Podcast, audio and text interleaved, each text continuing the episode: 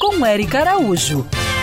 Oi, gente! Hoje temos ouvinte mirim aqui no Mundo Animal. Oba! É o Guilherme Zanella que está criando um hamster e me perguntou o que uma criança deve saber sobre esse animal. Então vamos lá. O hamster é um roedor e tem uma vida bem curta, de 2 a 3 anos, e mesmo pequenininho precisa de uma gaiola espaçosa.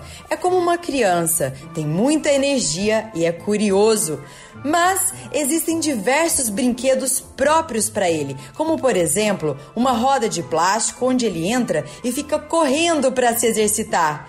E gosta de ficar limpinho, mas não pode dar banho, tá? É ele mesmo quem faz sua higiene pessoal. O que você pode fazer é deixar sua gaiola sempre limpa e no chão coloque forração própria para hamster. Nada de jornal, revista, isso é proibido, tá? E os seus dentes, gente, não param de crescer. Isso mesmo. Por isso é importante uma alimentação correta para ir desgastando naturalmente. Mas não é só ração não. O hamster precisa também de uma alimentação natural.